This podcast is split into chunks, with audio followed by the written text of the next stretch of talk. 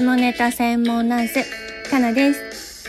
このチャンネルは婦人科でずっと働いているナースのかなが女性の下半身のお話だけをするというチャンネルです、えー、毎回テーマを決めてですねお話をさせていただいているのですがえっ、ー、と一応今日のテーマはあの梅毒のお話をしますということであの前回予告させていただきました。なんだけど今日その前にねえっと、お話をしたいことがあってこの、えー、ラジオトークっていうアプリチャンネルでは皆様からそのえっとハートとかねねぎらいのネギとか送っていただくことがあるんですけどこれがですねたたくさんたくさんいただきました。本当に本当にありがとうございます。ラジオトークからあの、えー、リアクション届きましたよっていうお知らせが来るんですけどこれがもう日に日に増えてきてこんなまだまだ始めたばっかりのビギナーの私のチャンネルあのいっぱい聞いていただいて本当に本当に嬉しく思います。ありがとうございます。はい頑張っていろんな情報をお伝えしたいと思いますので、えー、これからもよろしくお願いいたします。ということで梅毒ですね。梅毒聞いたことあるかなと思うんですけれどあの医療者から考えると非常に怖い感染症だと思います。だけどちゃんと治れば治るんですね。治せば治るんです治療すれば。ただ、えー、知らない間に広がっていく病気でもあるので今増えてるっていうところをちょっと心配しております。まずですね梅毒っていうのはねあの一応この医学的には第3期まで段階があるということなんですけれど初めはねなんかニキビみたいなのができるんですよ。で痛くないんですね。なのでそこではあんまり気づかないっていうこともあります。でそれが、えっと、2期に進んでいくと熱が出たりとかあと特徴的なのがね手のひらとかにねブツブツ赤いブツブツができるんですよ。で赤いブツブツバラシンバラバラシンって呼ばれるんですけれど赤いブツブツができるんだけどこれも消えちゃうんですよ。なんだろうなんかに感染したかなで消えちゃうんですよ。でだけど大抵梅毒にかかった人ってそれ以外の性感染症も合わせてかかっている方が多いんですね。クラミジアとかリンとかでこちらは割と症状女性もあのほっとけばひどくなるので症状出てきますからその時に一緒に診察するとあの診察じゃないや検査すると判明するで治療するっていうこともあります。で第3期っていうのがあるんだけど今はねあまりもう第3期まではこういかない感じかなと思います。その前にあの今お話しした通り他の感染症の兼ね合いで分かった治療っていうことになるんだけれど昭和の初めの頃初め戦後？戦後の頃ですね。あの梅毒の3期脳にまで、えー、それが侵されてですね。おかしくなってしまうとか。鼻取れるって聞いたことないですか？鼻ノーズ鼻が取れちゃうっていう。はい。それもあの末期の症状としては実際ありました。昔もちろん私生まれる前なんで知らないですけど実際見てないけどでも写真は見ましたね。医学書で。そう。はい。なので怖い病気なんですよ。でもう一個ね気になるのが抗原抗体ってあるんだけれど抗原って今ほらコロナで抗原とか抗体検査とかなんか言ってるじゃないですか。あれで聞いたことあると思うんだけど抗原はまさしくその病気をうつすものが体の中で、えー、活発にいる状態。で抗体っていうのはある感染症にかかった後に体の中に出てくる治った後にですよあの抗体うん治った印みたいなものかな。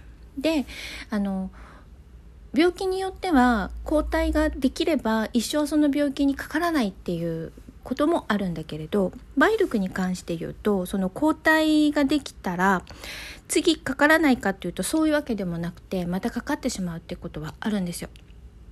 それとともに血液検査をすると,、えーと、梅毒の抗体があるか過去にかかったことあるかっていう検査をすると一生出るんですね。検査結果の中に梅毒抗体ありということで消えないんですよ。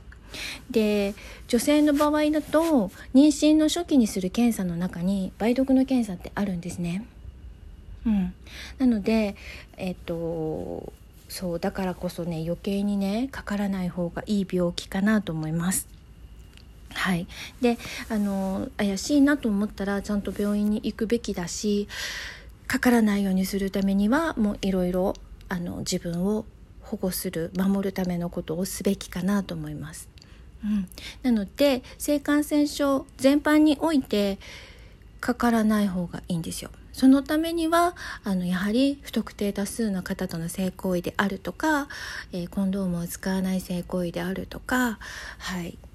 ね。いろいろ防ぐ方法はあるんだけれどとはいえうん若いうちはまあいろいろね。いろいろあるじゃない？ね。いろいろあると思うのでそこを全部否定しているわけではないんだけれどあの上手に遊んだらいいかなと思います。はい、ということでねえっ、とですね今日は梅毒の話をいたしました。であのー、えっ、とねリン梅毒と一緒に調べるのが淋病淋菌です。淋菌淋病淋菌ね。はい、こちらは、えー、多いなこれも。うん、クラミジアと一緒に検査することが多いんで10代の一番多い感染症クラミジアでした。前お話ししましたね。クラミジアだったんだけどそれと一緒に検査することが多いのがリン菌です。梅毒はまた別ですね。検査方法のお話ししましたけど前々回ぐらいに。梅毒は血液検査だからうん。そう別なんだけど淋病のお話を次回しようかなと思います。今思い出したことがある。かなさすごい病態見たことあって梅毒で。そう去年かな。あのね女性の方であ女性しか来ないやうち。女性の方であの膣のところに傷があるっていうふうにおっしゃってでおっしゃったの。で内診台で見たらもう傷なんてもんじゃなくてもう裂けちゃってなんかできてそこがパカンって裂けちゃってもうひどい状態なの。切り切って裂けたみたいな感じ。あんなとこがよ。で痛みがないの。全く痛くないんですよ。もう見た感じもうギャーってなるぐらい裂けてんのに痛みがないの。であ梅毒だって思いましたね。梅毒は神経系になんかしちゃうから痛みを感じないっていう病態まさにそれだったんですよ。でそれをその方もあのごく一般のお勤めをしている方だったんだけれどやはり血液検査をしたら梅毒でしたので、えー、治療をいたしました。でその後やっぱりその膣の出口入り口出口ああこの話もしたいな 実は入り口なのか出口なのかっていう話をよくあのはい医療者同士でするんですよ。あその話しよう。次回は膣は入り口なのか出口なのかっていう話を。はい。えっ、ー、と話戻してそう。だからそこにね膣口膣のところにまあ出口というか。はい。そこにですねあのすごい海洋的なものができててしかも痛みがないっていう人はもう絶対に血液検査で梅毒を見つけるということをしております。そう。ああそう思い出した。あれひどかったなはい。しかもねその人ねあのまあいいや。はい。あの可愛い女性でしたよ。ごくごく一般の。はい。そう。なのではい。次回のテーマが決まりました。次回は けてないですよ。これ本当にいつもね、あの先生とね、話題になるんですよ。入り口なのか出口なのかっていう話題があって。えー、それを次回お話しようかなと思います。ということで、今日も聞いていただいてありがとうございます。えー、かなが喜ぶリアクションをまたしていただけると大変あの喜びますので また何かリアクションハート送ってくださいとか言っていいのかな？はいおねだりするのは良くないかなと思うんだけれどよかったら送ってくださいね。はいということで次回もまたあのぜひかなのチャンネル聞いてください。今日はどうもありがとうございました。じゃあまたね。バイ。